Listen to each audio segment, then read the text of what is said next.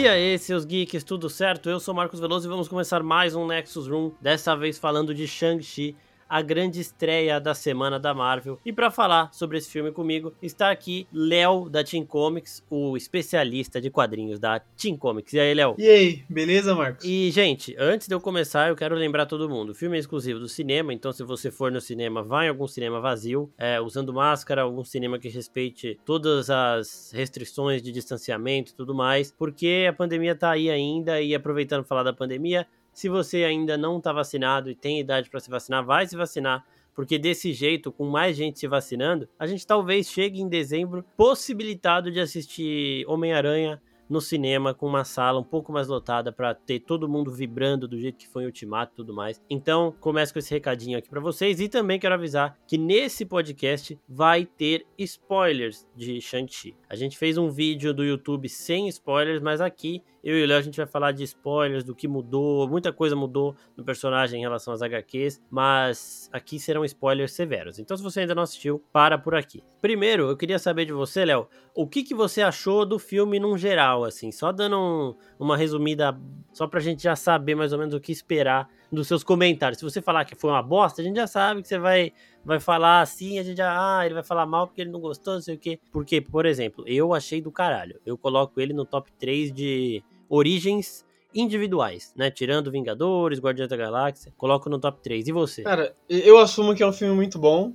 Na minha opinião, é um filme muito bom, mas eu não colocaria, tipo, ali no, no top 3, eu não colocaria no pódio dos melhores filmes de origem, tá ligado? Eu acho que ele é bom, mas ele para por aí, ele não, é, tem, não apresenta nada grandioso. Pelo menos não na, na, minha opinião, tá ligado? Sim. E, bom, eu falando rapidinho do, do que eu achei de Shang-Chi, eu gostei demais do que eles fazem, porque, ó, eu tava até falando isso, eu e o Léo, a gente tava conversando isso antes de começar a gravar. É um filme que pega é, o personagem Shang-Chi, em volta dele, tudo é rebutado tudo é novo. Por isso que, tipo, esse daí eu falei, ah, não, acho que eu não vou nem precisar ler muito quadrinho para esse filme, porque ele não vai tratar muito de quadrinho. Porque a gente sabe que os quadrinhos do Shang-Chi, do Mandarim, do próprio Fu Manchu, que era o pai do Shang-Chi nos quadrinhos quando começou, eles são, eles são sempre muito, eles foram sempre muito polêmicos, principalmente lá na China, pela forma estereotipada que eles tratam a cultura chinesa, os personagens ali são muito estereotipados. É, tinha uma época que a pele deles era pintada com tinta quase amarela mesmo, então era muito mal visto. E a Marvel, do mesmo jeito que fez com a Mulan, no live action da Mulan, aqui ela quebra isso, ela sai desse estereótipo, então ela coloca tudo novo. Você não precisa ter lido. Tudo bem, você lê para entender um pouquinho dos poderes do Shang-Chi além dos Dez Anéis, mas só. Se você vê o nosso perfil que a gente fez lá no Instagram, já mata, já dá para você ir preparadíssimo pro filme, porque de resto é tudo novidade. Até a relação dele com o Mandarim, entre aspas, também, porque nem Mandarim é mais. É, é, novidade porque nos quadrinhos eles também não são pai e filho. E sobre isso, Léo, você que é o cara aí que aprecia muito mais os quadrinhos do que a gente, do que eu, pelo menos, você lê muito mais. É, o é, que, que você achou desse desprendimento de Shang-Chi em relação aos quadrinhos? É, a gente que lê quadrinhos, a gente gosta de ver umas referências outras nos filmes. A gente não quer que seja tudo igual sabe? Porque se você vê uma coisa exatamente igual que você leu no quadrinho, você não, você não vai querer ver. Perdeu a graça. Então, quando eles mudam as coisas, é, é muito bom. Então, acho que isso é um ponto muito positivo. Você querer fazer, você juntar várias coisas diferentes para fazer uma coisa nova. Sim. E, bom, começando essas mudanças já com spoiler, é, o Mandarim, ele fala que ele não é Mandarim. Tipo, esquece Mandarim. O personagem do, do Tony Leung, ele fala: Eu já tive. Ele é um personagem que vive por mais de mil anos por conta dos anéis, né? Os anéis preservam essa vida, dão a ele imortalidade. Isso também tem nos quadrinhos. E então ele fala: Eu já tive muitos nomes e eu fui visto por muitas pessoas como um bicho-papão. Os Dez Anéis foram vistos como uma organização extremamente poderosa e assustadora. E tiveram pessoas que tentaram usar isso. E uma dessas pessoas usou um laranja e pegou um nome é, inspirado num biscoito da sorte, num corte de frango, alguma coisa assim ele fala. Aí foi o tal do mandarim que amedrontou os Estados Unidos em 2013, que foi a época do Homem de Ferro 3. Então ele, ele cita essa passagem, mas ele mostra que ele mesmo nunca se chamou e nunca vai se chamar Mandarim. Então, quando a gente tem aquele curta que o cara fala, você pegou o nome dele, ele quer de volta, é, aqui no CM, nesse momento, a gente vê que é meio que a imagem, né? Você usou a imagem do líder dos Dez Anéis para aterrorizar Estados Unidos e o real líder dos Dez Anéis quer esse título de volta e quer que isso acabe. Então, até o próprio Mandarim não existe. O Mandarim que a gente viu em 2013 era fake e o que a gente achava que era o Mandarim não é Mandarim, é um outro personagem. Ele tem tudo igual, tipo, é o líder da organização dos Dez Anéis, ele tem os anéis, mas ele não se chama Mandarim. Já começa por aí, eu gostei disso, porque o Mandarim tem diversos problemas, igual todos os outros personagens desse núcleo aí. Então, já achei muito bom, porque você não precisa manter isso, né? Todo mundo sabe que ele é o pai de Shang-Chi, que ele é o dono da organização ali dos Dez Anéis. Muita gente chamando ele de mandarim, por conta até do Homem de Ferro 3, mas ele não é o mandarim de fato. Cara, isso não, não me incomodou nem um pouco, mano, esse lance do mandarim. O lance de também não explicar muito bem de onde vem os anéis também não me incomoda, porque nos quadrinhos, por mais que tenha uma explicação, é um lance bem pincelado, sabe? É um Sim. lance tipo, veio junto com um dragão pra Terra muito tempo atrás, mas como veio, ninguém sabe.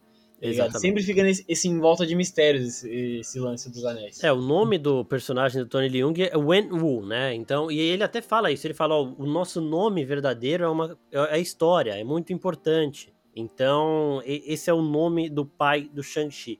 E uma outra coisa, já que a gente já tá falando dos Dez Anéis, os Dez Anéis, gente, são muito diferentes dos quadrinhos, de todas as formas possíveis. O, o diretor falou que anel de dedo ficaria meio brega, eu concordo com ele. Então, visualmente falando, a alternativa referente a artes marciais e tudo mais que eles acharam para os anéis, eu achei do caralho, sensacional. Em relação aos poderes, eles, eles aparentemente funcionam como uma coisa mais conectada um com o outro, né? Porque nos quadrinhos cada um tem um poder diferente e aqui parece que eles são uma arma que funciona de maneiras que a gente não entende muito. Ela faz um monte de coisas, se você souber controlar, você vai saber usar bem, mas não tem ali muito bem definido, ah, esse anel faz isso, esse anel faz aquilo, não eles funcionam como um conjunto que tem poderes alienígenas, né? Porque eles provavelmente vieram de fora da Terra isso até eles falam na cena pós-crédito, fiquem ligados que daqui a pouco a gente vai falar da cena pós-crédito. Mas mudou tudo também em relação aos Dez Anéis. Você queria ter visto um pouquinho mais de poderes dos quadrinhos também, Léo? Porque assim, lembrando, né? Tem anel para criar furacão,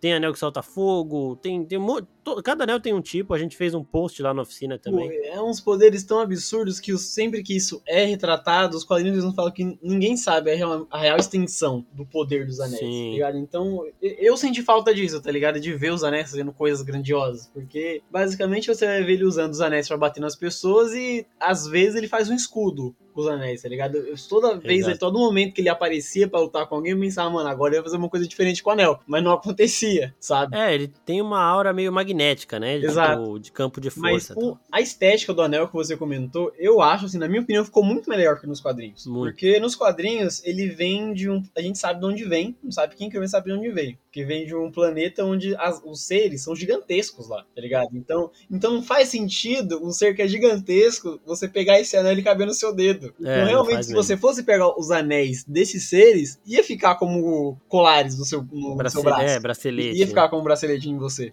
Então achei que isso ficou muito mais da hora do que ficar usando os anéis no dedo. Exatamente, ó. Eu, tô, eu peguei aqui o post da oficina. Um dos anéis, ele tem poder de criar e projetar ilusões, que é o anel da luz branca, né? Tem um que gera fogo, tem um que causa manipulação, paralisia mental, tem outro que projeta raio. Então, assim, tem muita coisa. E aqui eles foram mais para esse campo magnético aí de, é, de criar uns Kamehameha da vida mesmo, até em alguns momentos, até em algum momento eles brincam com isso, é, de criar campo de força de proteção e tudo mais. Mas eu gostei, porque é, arma que faz um monte de coisa, várias armas que fazem um monte de coisa, a gente já teve as joias do infinito, eu acho que pro cinema cabe agora uma arma mais pé no chão, mas também poderosa, porque aqui os anéis eles não estão tão fortes quanto nos quadrinhos, mas quem tem os anéis e fica usando eles é imortal e tem uma força um pouco mais considerável, mas que não torna o personagem muito overpower. A gente viu o próprio Wen Wu aqui, que é o mandarim, né? Mas não é mandarim ele sendo derrotado por uma pela mãe do Shang-Chi na primeira vez que eles se encontram, porque ela tem os poderes da natureza. Então, tipo, ela tinha um outro um negócio mais místico com ela. E então é legal porque você não pega uma arma muito fodona e coloca aqui que seria um problema depois para manter essa, essa arma muito forte no mesmo nível de poder dos outros heróis. Então, nesse sentido, eu gostei. Falando agora do próprio Shang-Chi, a mesma coisa. Mudaram a história dele. É, ele, ele vem com uma jornada de herói muito diferente. Ele tem seus problemas de passado, ele, ele se vingou da morte da mãe. A gente sabe que heróis, eles têm aquele, aquele altruísmo deles de é, superioridade de não precisar de vingança, né? Mas o Shang-Chi não. O cara matou a mãe dele, ele foi, matou o cara. É, ele se arrepende disso, porque ele fala, né? Que queria esquecer e tudo mais. Mas ele fez. Então a gente já vê um novo herói com problemas de. Por exemplo, o Tony Stark tem problema, Thor tem problema. Todos eles têm, exceção do Capitão América, que a única coisa que ele fez de ruim foi ter mentido pro Tony quando descobriu que o Buck tinha matado a mãe do Tony. E os outros, todos eles são falhos, né? Isso que é legal de ver isso que a Marvel faz muito bem, de colocar. Enquanto a DC coloca os heróis como divindades, que a gente observa eles como se eles fossem deuses, a Marvel coloca eles como pessoas que também erram, pessoas que também são falhas. E o Shang-Chi tem isso também. E essa jornada de herói para ele se superar, para ele é, escapar dessa imagem que ele mesmo tem, é, é, muito foda. Eu gostei. Eu quero saber de você o que você achou da jornada do herói do Shang-Chi. Ah, Marcos, minha visão diverge um pouco da sua, mano. Eu achei um pouco. Assim que é bom. Um, um pouco genérico, sabe? Tipo, conforme a trama ia desenrolando, eu já esperava que fosse acontecer. Eu esperava que fosse diferente, mas não sempre tava ali no mesmo. O filme ia, progredia junto com a minha expectativa, sabe? Então eu não consegui me surpreender muito. Porque eu já, esper, as coisas, eu já esperava acontecer, tava acontecendo. Igual aquele lance que acontece mais pro final do filme, quando você chegar lá, eu volto nisso, que a menina começa a treinar com arco, eu fiquei, mano, ela, ela não vai matar o bichão, mano. Você, você, tipo, você pegou o arco agora é. e, e, ela mata o bichão. Tipo, é uns negocinhos que vai acontecendo e eu já fico. E já tava na minha, na minha expectativa de, de acontecer. O filme me surpreendeu bem Sim. pouco, mas que nem eu falei, isso não faz o filme ser ruim. Ele ainda é muito bom, mas eu esperava mais algumas coisas. Nisso que você falou dela, da, da Kate, né, que é a Aquafina, eu acho que é legal porque eles mostram no filme inteiro, todos os momentos que eles falam dela, eles mostram que ela é uma pessoa genial, só que ela é preguiçosa. Então, tipo, ela, ela foi, entrou na faculdade, tem um puta de um diploma de uma universidade foda, mas ela não quer ter muita responsabilidade, então ela tem um emprego dela que dá um dinheirinho para ela sobreviver, que dá, dá deixa ela se feste ela festejar. vive com o mínimo de boa. É, ela vive com o mínimo. Não, mas tipo, boa, eu não, eu não quero dizer que eu me incomodo com o fato dela ter feito isso. O que me traz um incômodo é você saber que, tipo, tem pessoas naquele, naquela Sim. cidade mística que treinaram a vida inteira, a vida inteira e Exato. não acertaram a flecha. E, tipo, ela acabou de pegar o arco e acertou o negócio. Então, mas é isso que eu acho, né? Que eles mostram que ela aprende muito rápido em tudo que ela faz, só que ela não quer fazer nada. Então, ela, ela até mesmo fala: quando eu começo a ficar bom em uma coisa, eu abandono e passo para outra. E a gente vê ela dirigindo, por exemplo. Mano, mano, o que ela faz para entrar em Talo, né, que é essa cidade mitológica, a gente vai falar dela daqui a pouco, é surreal, velho. Velozes Furiosos ali, nível maior até. Então, ela, ela é muito foda.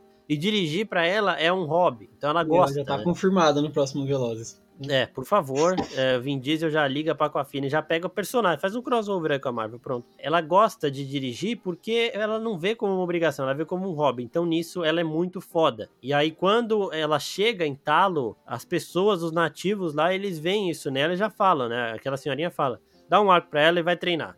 E ela já, desde a primeira vez que ela pega no arco, eles, eles ensinam mais ou menos ela pegar, respirar ela já começa a acertar o alvo e vai melhorando, mas ainda assim, precisa dos conselhos, precisa de tudo. Como eles mostram no filme inteiro que ela é uma pessoa que aprende as coisas muito rápido, eu, eu gostei até, sabe? Eu, eu, eu não achei forçado. Não, mas é isso, não tem uma opinião certa e uma opinião errada, tá ligado? Existem Sim. opiniões. Exato, exatamente. Não, eu só quero apontar uma e... parada que não tem nada a ver com o que a gente tá falando. Tá, talvez tenha um pouco mas é que Talos, nessa né, cidade mística que eles, que eles introduziram a gente no filme, eu acho que ela foi muito bem trabalhada, sabe? Eu acho que Sim, foi muito total. bem. Ao contrário do que foi feito em Kunlun, sabe? Porque Kunlun é, é uma cidade mística do mesmo nível nos quadrinhos, até mais importante. Eu, eu acredito que seja a mais importante cidade mística dos quadrinhos. E quando foram trabalhar isso no live action, mano, ficou, tipo, muito Péssimo. horrível. É que também é, é a série do do Punho de Ferro, né? Essa série é uma porcaria, acho que é a pior da Caraca, mano, tipo, eu sou muito fã do Punho de Ferro nos quadrinhos. Eu quando foi anunciado que a série foi, caramba, aí saiu o negócio,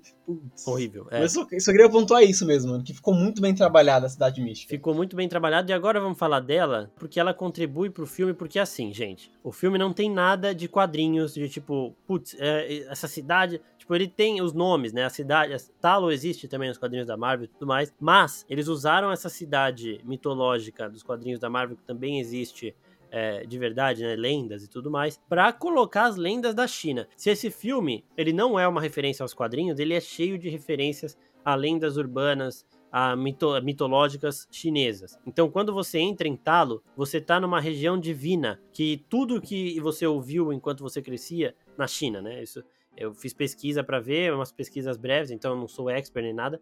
Mas tudo que você cresceu ouvindo, você chega lá e eles estão vivendo ali. É como se fosse para os nórdicos Asgard, tá ligado? Você entra em Asgard e aí você vê o Thor, e aí você vê o Fenrir, e aí você vê o Odin. Lá, quando você entra em Talo, você também começa a ver o dragão mitológico, você vê aqueles leões protetores, leões guardiões. Você começa a ver todas as lendas que você cresceu é, vendo como sinais de bom presságio, como proteção contra espíritos malignos, fazendo isso também, só que de forma mais física, porque eles tomam vida e eles estão ali. E no vídeo que a gente fez pro YouTube, é, eu, eu falei de algumas dessas lendas místicas aí que estão no filme, e eu achei do caralho, isso eu achei muito foda, porque Shang-Chi não é referência aos quadrinhos do Shang-Chi da Marvel. Shang-Chi é referência às lendas urbanas da China pelo menos vendo de fora, eu gostei muito de aprender, de conhecer um pouco mais dessas criaturas. Achei bem legal. Eu quero saber de você.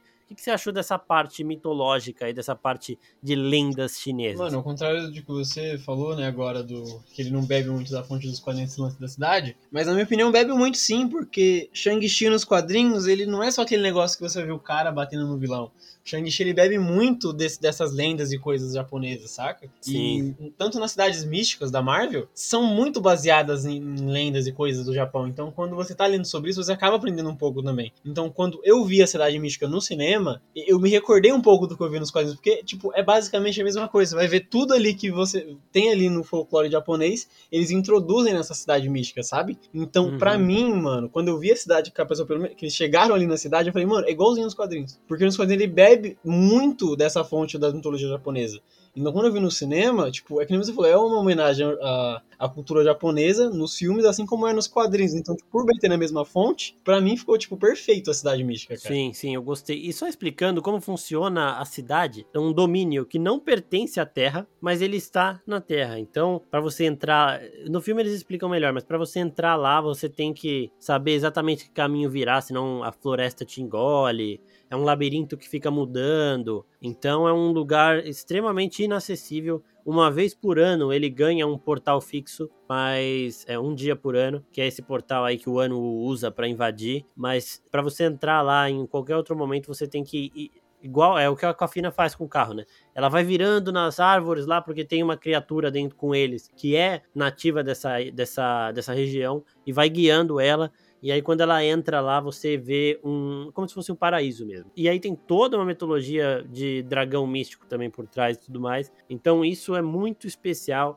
Eu achei que isso foi o terceiro ato, assim, metade do segundo e parte total do terceiro ato do filme, que você fica admirando é, quão belo é o filme, né? E falando também nas belezas do filme, eu quero falar das coreografias de artes marciais, as lutas. Ah, mano, eu achei elas muito boas. Tem, elas acontecem em os lugares. Tipo, tem a luta do ônibus que você viu no trailer, mas tem outras lutas, tipo a luta que ele tá escalando do lado de fora do prédio, nos, no, Mano, é, são, são muito, são muito, são muito bem coreografadas as lutas, cara. Até mesmo no, nos flashbacks que você pega ali o Shang-Chi mais jovem, ele treinando, Sim. é fantástico, tipo, é uns negócios que você vê por meio segundo, mano, e ainda assim é muito bem trabalhado. Sim, e agora que você lembrou do Shang-Chi mais jovem, tem um outro momento que a gente vê que o Shang-Chi ele não é aquele herói é, escoteiro convencional. Que era isso que você tinha falado, que o que me incomodaria, de verdade, é se pegassem mais um cara e falassem, ah, não, ele no criança, criança não, adolescente, ele teve a, a umbridade lá de desistir do, da, de vingar a morte da mãe. Porque a gente gosta de ver esses caras meio falhos mesmo. E aí, num outro momento que isso acontece, ele tá lutando contra o cara que foi o mentor dele, que foi o treinador dele. E aí, quando ele tá para matar o cara, ele começa a lembrar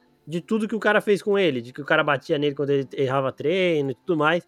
E aí ele vai dar o golpe fatal, ele vai matar o cara. Isso aí já é o Shang-Chi atual. É, aquele, é o Shang-Chi arrependido de ter vingado a morte da mãe. Ele vai matar o cara de novo, só que aí o pai dele chega e não deixa ele matar, e aí eles conversam ali e tudo mais. E aproveitando esse gancho, eu quero saber também. E, ah, e outra coisa: as cenas de luta desse filme são as melhores do CM, na minha opinião bate até o Capitão América, o Soldado Invernal, porque é o filme que tinha as melhores coreografias de luta. Agora é o segundo que tem as melhores coreografias de luta, porque Shang-Chi supera. Essa luta nos andames que você falou é surreal. As lutas também em talo mesmo, que são na parte final do filme, são incríveis. E aquele primeiro flashback que mostra da lenda do Mandarim sendo formada, da lenda desse líder dos Dez Anéis, do detentor dos Anéis, sendo criada, dele lá na época medieval, invadindo o castelo, o castelo que ele usa até hoje. É, mano, achei do caralho, achei do caralho. Porque eu gosto dessas bagulho aí de medieval também.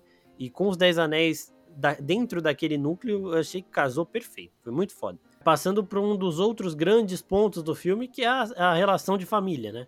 Tudo nesse filme gira em torno da família. Selo Dominique Torreto aqui de aprovação, porque se o Dom assistiu esse filme, ele assistiu chorando o filme inteiro de emoção, porque é um filme total de família. E a gente tem o um conflito porque é muito mais complexo do que, ai, o meu pai me, era muito rígido, me treinava, e aí é, eu fui embora para os Estados Unidos para crescer lá, e, e agora ele, ele me reencontrou e ele, a gente se odeia, não sei o que. É muito mais complexo do que isso. É, ainda tem a mãe dele, que é o coração dessa família, ela que juntava os quatro ali. Ela é a grande conexão entre eles, e quando é, eles perdem ela, eles meio que não sabem para onde ir nenhum dos três nem o Shang-Chi, nem a irmã dele, nem o pai dele. Eles ficam meio perdidos. Então, a, a família desse filme é muito importante. E eu quero saber se você também achou isso. Não, sim. É, começa ele, o mandarim, né, sozinho. Sim. Aí vai avançando, mas no momento que ele cria a família, o filme inteiro é de família. Tipo, isso é o quê? Tipo, uns 15 minutos do filme pra a família aparecer. E, isso sim, vai até o final. Até no finalzinho, né, quando o Shang-Chi chega no pai dele e fala: Não, você tá procurando a minha mãe, mas a família tá aqui ainda. Aí Exatamente. dá aquele momento de clareza no vilão e ele se sacrifica sacrifica. Puta, isso, isso é muito foda, porque é isso mesmo. Quando a, a mãe do Shang-Chi morre, o pai dele, né, o... ele volta a usar os anéis, porque os anéis davam imortalidade para ele, só que quando ele tem a família, ele tem os dois filhos e ele tem a esposa, ele tira os anéis pela primeira vez em séculos. E ele começa a envelhecer naturalmente, né, normalmente. Não é que, tipo, ai, agora ele vai ficar velho rapidinho. Não, ele aí é como se ele começasse, tipo, ah, agora ele tem 30 anos e vai passar normal. Porque ele fala, finalmente achei alguma coisa que vale a pena envelhecer, né? Só que aí quando ele perde a mulher dele, ele se perde, ele já coloca os anéis de novo e aí o Shang-Chi cresce, a irmã dele cresce e o pai dele volta a ser imortal, volta a ser esse ditador, esse opressor aí, porque ele se perde. E aí o filho que vai vingar a morte da mãe não volta. A filha, o pai não consegue olhar porque toda vez que ele olha para ela, ele lembra da mãe, porque elas são muito iguais, muito e não é a mesma atriz, mas são atrizes muito parecidas também. Então, a família desmonta, porque eles perderam o coração ali. Então, a Xia Ling, que é a irmã do Shang-Chi, ela tem que crescer por ela. Ela não podia nem treinar com os homens, né? Enquanto Shang-Chi treina, ela tem idade parecida, ela é um pouco mais nova só, mas ela ficava observando o irmão treinar e ela treinava sozinha. Então, ela virou fodona por ela só só. que assim que ela pôde sair de casa, ela saiu, porque o irmão dela não aguentou voltar para casa e abandonou ela. E depois que a mãe morreu, o irmão era o único conforto que ela tinha. Então aí ela vai embora também. E aí o pai também fica sozinho, velho. E é isso que você falou. Quando eles se reencontram e ele percebe que, porra, tudo bem, eu perdi a minha esposa, mas ela ainda tá vivo nos meus dois filhos e em mim. Aí é, tem esse momento que, tipo, até coloquei lá, minhas reações durante Shang-Chi é a carinha da Wanda olhando pro Visão, assim, quando ele. Quando ela decide que ela não vai continuar com ele, né? Quando ele entende que ela continua lá, com os filhos, que a família merece ser salva, ele desiste da imortalidade dele, ele entrega os anéis pro Shang-Chi e ele sacrifica para salvar o filho, para salvar a filha, porque realmente tira todo esse lado vilanesco e caricato do mandarim que a gente tem nos quadrinhos com o novo personagem Wen Wu. Então por isso eu achei muito foda, porque não tem um vilão, tipo, a gente tem o vilãozão que é o dragão ali, só que ele não é uma ameaça. O negócio é a família.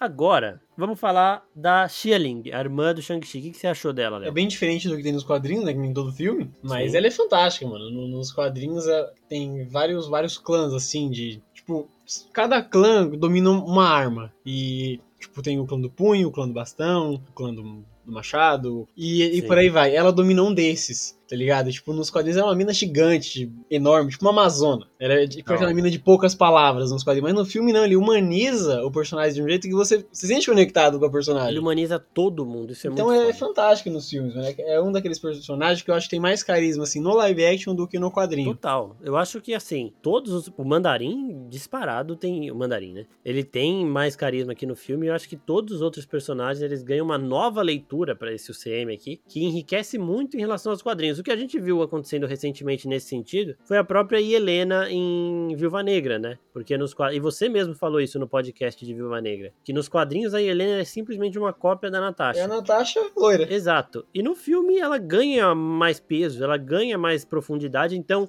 além de adaptar os heróis que a gente já conhece dos quadrinhos, Capitão América, Homem-Aranha, Homem de Ferro, eles pegam personagens não muito aprofundados nas HQs e aqui eles dão camadas maiores e, e eles vêm fazendo isso com muita eficiência, sabe? E em Shang-Chi eles acertaram em todos. E agora falando daquele terceiro ato fora da casinha, né? Porque o filme ele é meio contido nessa de família, só que aí chega no terceiro ato, tem dragão, tem leão mágico, místico, tem não sei o que, não sei o que lá. Você gostou disso? Porque eu antes, eu gostei porque você entra numa região mitológica, né? Você entra numa região divina então é normal que lendas e criaturas mitológicas divinas tomem forma lá dentro. Então eu gostei bastante disso, quero saber de você. Não, que nem eu falei, mano, a cidade mística para mim é uma das melhores coisas do filme, cara. E todas as coisas que aconteceram lá foram fantásticas. Mano. Aquele negócio de tudo espirocar e tudo ficar maluco, mano, é fantástico, porque eles estão numa cidade mística Tipo, oriental é pra ter todas essas paradas, tá ligado? Podia ter metido mais, eu não ia reclamar. Achei que ficou contido ainda, sabe? Eu também, eu achei muito foda o contexto, de, o, o conceito de sugadores de almas lá e tudo mais. E, mano, o, a grande criatura protetora daquela vila divina é o dragão, que é a maior das criaturas lendárias da cultura chinesa, né? E é o dragão, se você for ver, o dragão chinês, ele é o protetor da água, né? Então, a gente vê isso em Raya, por exemplo. E a gente vê isso aqui também. O dragão não é o, o, o dragão da Daenerys, que voa, solta fogo, os caralho. Ele é uma criatura aquática que protege as regiões, não sei o quê. E aqui no filme ele é exatamente isso, igual a personagem que a Aquafina faz, inclusive, em Raya, né? Que é o dragão aquático lá. E no momento que esse dragão tá lutando, é muito foda, porque você. O dragão já, já deixa a gente meio, putz, eu tô, tô apaixonado, eu quero um dragãozinho. Mas quando ele tem um olhão ainda, ele tem uma cara, tipo, que tá, te passa uma paz, sabe? É, aí tá eu fiquei... demônio, você tá comendo um demônio, mas ele faz uma cara tão linda comendo um demônio que você não consegue não ficar conectado com o dragão, mano. Exatamente. É muito foda. E a hora que a Shaolin monta nele, eu falei, puta que pariu, eu, eu, eu preciso de uma série dela. É, o Shang-Chi monta também, mas ela ela monta real, né? Ela vai com ele, ele pra só sobe, ele só sobe, tava é. ali, eu vou usar, tá ligado? Mas Exato. ela realmente ela subiu ali e fez o que tinha que ser feito no dragão, mano. Tipo, lindo. Muito foda. Shang-Chi realmente ele só subiu por subir, tá ligado? Depois ele já sai. Exatamente. E o mandarim, o mandarim, né? Vamos chamar de mandarim porque é mais fácil o pessoal se localizar. Ele não é o vilão do filme, mas ele se torna ameaça porque só para explicar para vocês, é, depois que a mãe do, do Shang-Chi morreu, é, eles ficaram muito tempo o Mandarim ficou muito tempo tentando ressuscitá-la, né? Então ele ficava, ele colocou os anéis para se tornar imortal de novo, para tentar trazer ela de volta e tudo mais. E aí um certo dia ele ouviu ela falando com ele, falando que ela estava presa em Talo, mas isso na verdade é o espírito maligno que está preso em Talo, que é um dragão gigante, um dragão, esse dragão malvado, tem dois dragões no filme, bonzinho e malvado, que ele ao longo dos séculos ele faz isso. Ele pega pessoas que ele vê que podem ter o poder para tirá-lo de lá e seduz essas pessoas, se tornando vozes que elas consideram as mais importantes, que elas iriam salvar. Então ele vai ouvindo a voz da mãe deles, falando: Ó, oh, eu tô presa aqui, vem me salvar. O Shang-Chi e a Xiaoling, eles não caem nessa. Então eles falam: não, você não vai destruir a cidade que a mamãe cresceu, tipo, a cidade ancestral da mamãe. Você não vai entrar lá naquela vila e destruir. Aí ele, vou sim, eu já sei um jeito de entrar lá, porque o dragão mostrou para ele o jeito, porque o dragão quer ser salvo, né? O dragão tá aprisionado. Aí ele fala: eu vou lá. Só que aí o Shang-Chi e a irmã dele e a, a, a Kafina, eles eles encontram um caminho para ir antes, eles avisam a vila, a vila se prepara, só que o mandarim ele consegue chegar no portal e ele continua ouvindo a voz da mãe dos dois. E, ele, e os filhos dele ficam, pai, não é ela, ela morreu, não sei o que a gente queria que fosse. E ele não percebe isso. E aí quando ele percebe, ele percebe que a família dele ainda tá ali, só que ela se foi, mas ele pode tê-la, né, junto com os filhos. Aí já é tarde demais e é por isso que fica emocionante o filme. Uma outra coisa legal que tem no filme também é a presença do Trevor Slattery, que é o ator que faz o Mandarim em Homem de Ferro 3. Então o Ben Kingsley foi contratado para Homem de Ferro 3 para fazer um ator que faria o Mandarim, certo? Ele era o laranja daquela organização Extremes lá, para amedrontar os Estados Unidos. E aí depois a gente viu num curta que o mandarim de verdade aí foi atrás dele, e aqui a gente vê ele como o bobo da corte de, desse reinado. Foi a parte que eu mais dei risada no filme. É um negócio que eu não esperava ter visto. Aí você vê todas as, as partes que ele aparece, mano, tipo, os negócios que eu acho engraçado demais. Sei eu lá, também acho. Eu não sou muito exigente pro amor, mas é muito engraçado, tipo, aquele momento que o Shang-Chi ele vai lá e vai ficar preso, ele fala, putz, como que eu vou sair daqui agora? Preciso achar um meio, mano. O mundo vai acabar. Aí ele vira pra trás, tá lá o, o Trevor, tipo. Mano, fazendo uns barulhos nada a ver, né? Mano, eu falei, caralho. Aí depois tem a parte, tá todo mundo treinando, não sei o que, todo mundo focado, tipo, não, a gente tem que salvar o mundo. Aí corta por Trevor, ele tá ensinando os molequinhos da cidade a jogar futebol. Exatamente. Tipo, falta, não sei o que. Mano, ele, ele é muito bom. E o Ben Kingsley é foda, né? E o, o Dustin Aquele pedacinho daquele, ele entre aspas morre, Sim. aí você fala, putz, não é que mataram o cara. Aí ele fala, não, eu tô atuando. E, e, ele, mano, a melhor cena do filme, velho, de, nesse sentido de comédia, é ele falando do porquê que ele quis virar ator. Porque ele viu o planeta dos macacos e aí ele se perguntou se os macacos podem fazer isso, andar, de, andar a cavalo, o planeta dos macacos original, tá, gente? Antigão. Que era, se você pesquisar aí, é, é, era uma fantasia micho também, né? Cinema na época é, não dava para ter os efeitos especiais, então era fantasia. É o Planeta dos Macacos de 1968. E aí ele fala: Não, mas a minha mãe explicou que os macacos não estavam realmente andando a cavalo, os macacos estavam atuando. Eu não entendo muito bem o que isso significa, mas para mim foi genial. E o legal é que todo mundo se liga dessa confusão dele e ninguém vai estragar, né? Mesma coisa você falar que o Papai Noel não existe, velho. O cara, a vida inteira dele, ele começou a atuar porque ele viu macacos andando a cavalo e ele falou: Putz, se os caras fizeram um macaco andar a cavalo no Planeta dos Macacos de 68, eu posso ser um ator também, não sei o quê. E aí, é, isso faz parte da vida dele. E, mano, é, o personagem ganha novas camadas e ele acrescenta muito pro próprio Wen Wu, né? Que é o mandarim de verdade. E isso foi falado pelo diretor do filme. Ele falou que era importante ter o Trevor nesse filme para redefinir quem é o, Wen-Wu no contexto todo do mandarim, né? Da figura do mandarim. Então, mano, nota 10. E agora, rapidinho, antes da gente passar para as cenas pós-créditos, é, a batalha final eu achei muito bem feita também, seja impecável, os dragões lá lutando, muito foda. A cena final da Aquafina também, do caralho, quando ela resolve a treta. Ela não mata o, o monstro, mas ela tem um papel muito importante ali em ajudar na vitória. E eu quero, antes de passar para cenas pós-créditos, perguntar o que, que, você achou do Abominável e do Wong nesse filme. Cara, foi o rolê mais aleatório que eu vi depois de ver o Ronaldinho Gaúcho preso. Totalmente véio. aleatório, totalmente. Porque assim, a gente vê o, o Wong e o Abominável numa rinha no trailer de Shang-Chi já é muito aleatório. Agora, a gente vê que o Wong tá treinando o Abominável, porque eles estavam lutando ali, mas o Wong tá treinando. O Wong acaba vencendo a luta, eu já esperava que isso fosse acontecer. E aí depois ele fala, ah, é, ele chama o Abominável pelo nome, né, que é Emil Blonsky. É, ele fala, Emil, é, você tem que treinar melhor esse soco, não sei o que, não sei o que lá, lembra que eu te ensinei? Mano, eu fiquei olhando e não entendi porra nenhuma.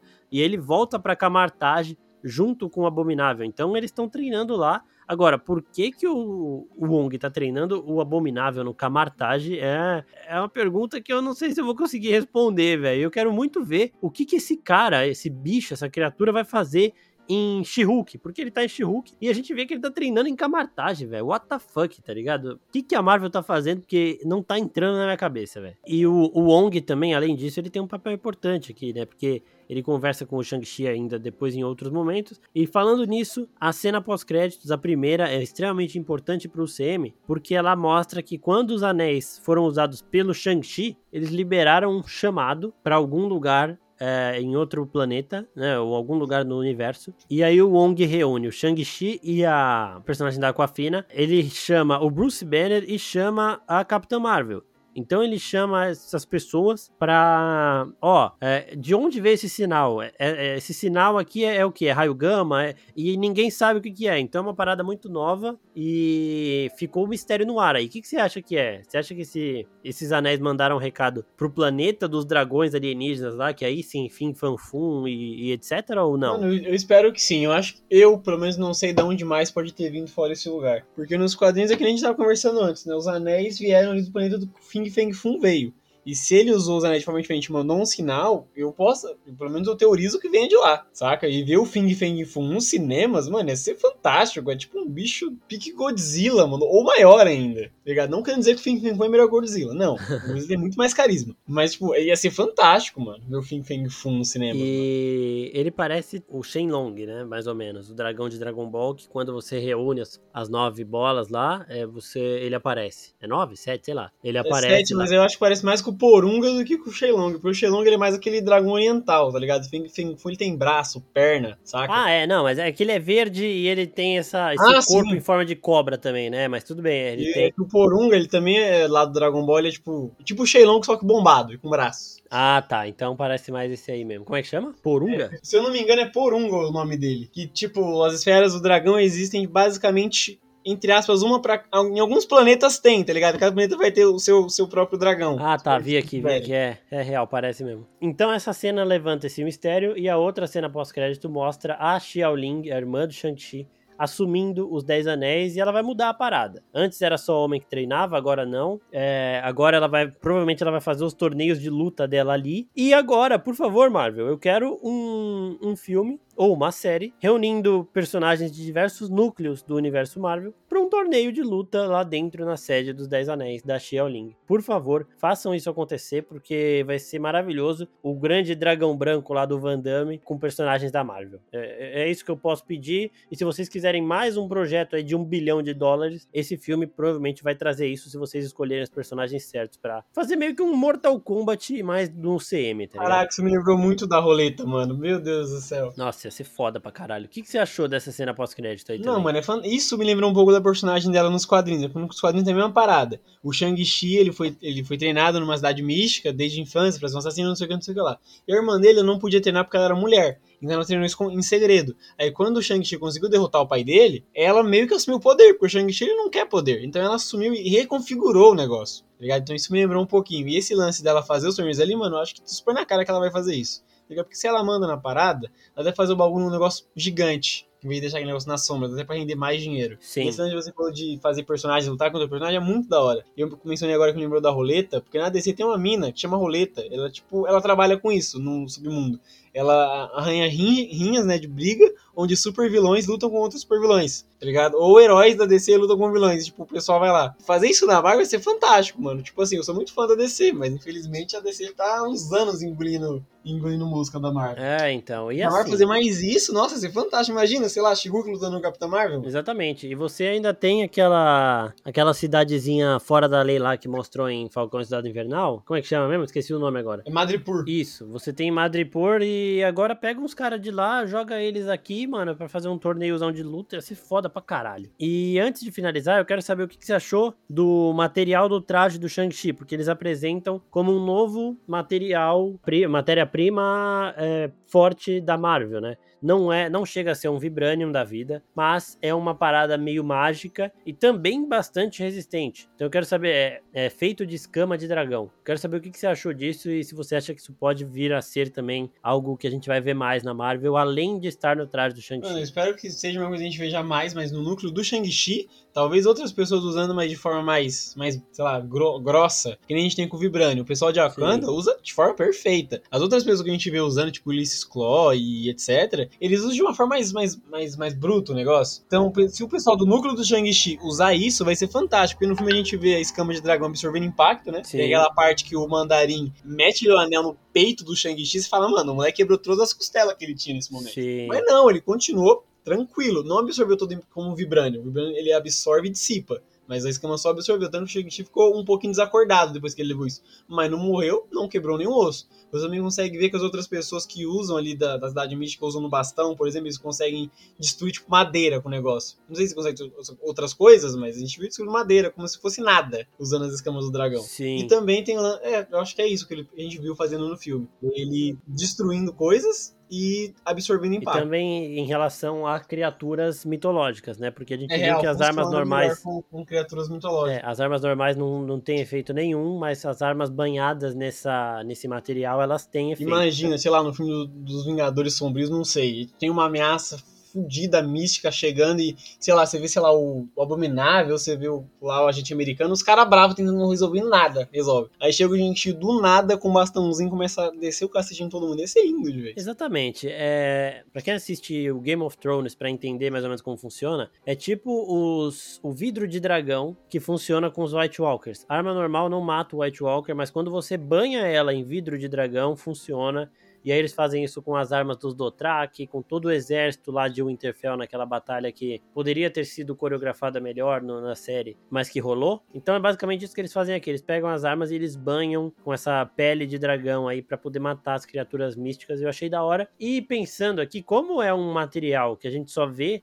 nessa cidade divina, eu não sei se eu, se eu queria ver além do, do Shang-Chi, sabe? Tipo, a gente sabe que o Shang-Chi tem, a gente sabe que provavelmente a arma da Xiaolin continua com ela, né? Aquela arma que também tá banhada nisso. Porque agora, todo mundo tem alguma coisinha de, de Vibranium, né? O, o, o escudo do, do Capitão América sempre foi de Vibranium, o Visão é todo de Vibranium, Aí não sei quem mais tem não sei o que de Vibranium. Então, o braço de Vibranium do Buck. Então, o Vibranium meio que já. Porra, quer um negocinho de Vibranium? Pede lá que o Wakanda te traz. É, não sei se eu gosto muito disso. Mas aqui eu acho que esse, esse material vai continuar sendo uma coisa mais exclusiva, sabe? Porque é mitológico e não é qualquer um que entra lá. Você primeiro que você só pode entrar se você for aceito e depois de você ser aceito, você tem que saber o caminho e tudo mais. Então acho que vai ser meio não vai aparecer muito não. E agora só para finalizar, eu quero saber o que, que você acha do do Shang-Chi, do núcleo dele. Quando você acha que eles vão aparecer de novo? Eu acho que dá para eles aparecer de novo em Doutor Estranho, mano. Ou talvez até no filme do Homem-Aranha eles tenham, ele tem uma aparição breve, sejam citados. Porque você viu que o Wong chamou eles, né, para ir para algum lugar? Sim. E o Wong já tá ligado com o Doutor Estranho. A próxima coisa que vai sair, se eu não tô enganado, é o filme do Homem-Aranha. E tem o Doutor Estranho ali. Talvez ele seja citado, alguma coisa do tipo apareça ali. Não sei se Homem-Aranha se passa antes ou depois de Shang-Chi. Então, isso daí também tem um problema, porque em Shang-Chi, diferente das produções que falam, ah, seis meses depois do blip, oito meses depois do blip, Shang-Chi não fala nada. Shang-Chi só fala tempo presente depois do blip. É isso. Então eu acho que ela se passa simultâneo ao Homem-Aranha 3. E que Shang-Chi tem o Wong meio que ali ocupado, enquanto o Homem-Aranha 3 tem o Doutor Estranho ocupado. Por isso que o Wong não vai ajudar o Doutor Estranho a fazer a merda, por isso que o Wong tinha que sair logo do Sanctum Santorum, porque ele tava preocupado com esse problema dos Dez Anéis, porque ele tava preocupado em treinar o Abominável e tudo mais. E aí o Doutor Estranho vai resolvendo o Homem-Aranha. Então acho que em Homem-Aranha não, mas em Doutor, Doutor Estranho 2 pode ser que apareça sim. Tudo bem, né? A Ator adora mentir aí pra gente não, não CP, pra gente não receber spoiler. Mas o Simulil falou que não faz ideia de quando volta pro papel. Só que o final do filme deixou bem claro que ele e a Aquafina vão voltar. A Xiaoling, a irmã dele, também deve voltar sim. Menos do que os dois, mas deve voltar. Então ainda não sei quando só, mas eu gostaria de ver ele voltando entrando o Punho de Ferro nesse núcleo também, para ter mais artista marcial nessa porra, porque a arte marcial da Marvel é do caralho, o Shang-Chi mostrou isso, entregou as melhores coreografias de luta que a gente já viu nesse universo, e eu quero muito mais. Devia ter servido de inspiração para Mortal Kombat, né, que tem aquelas lutas broxantes, é um filme que tinha esse potencial, mas saiu uma bosta, mas Shang-Chi agora acerta, e faz num nível daqueles filmes maravilhosos que a gente via de Jack Chan, Van Damme, Jet Li, os caralho, muito foda. Então é isso, pessoal. Mandem perguntas lá no Insta se tiver alguma coisa que não foi respondida, que a gente responde. E a gente vai segurar os spoilers pro Instagram para depois que o filme sair no Disney Plus, igual fazendo com Viúva, né? Viúva Negra chegou semana passada no Disney Plus e agora eu tô esperando dar um tempinho pro pessoal assistir, mas já comecei a postar uns negocinhos. O Shang-Chi também. Provavelmente 35 dias depois do cinema ele chega na Disney. Não sei ainda como vai funcionar esse lançamento exclusivo do cinema, mas assim que chegar no Disney Plus, aí sim a gente posta os spoilers no Instagram. É isso, pessoal. Queria agradecer mais uma vez o Léo da Team, e a Team Comics também por participarem com a gente. Valeu, Léo. Que isso, sempre que precisar é só chamar, mano.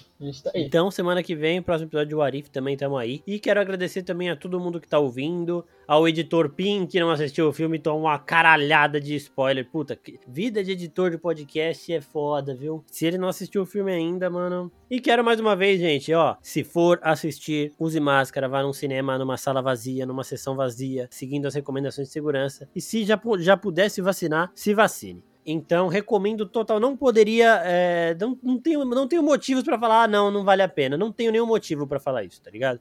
E todos, todo o desprendimento deles com os quadrinhos também me fez gostar ainda mais do que eu vi em tela, porque era uma coisa meio que nova, tá ligado? Então, gostei demais disso. É isso, pessoal. Muito obrigado e até a próxima. Tchau, tchau.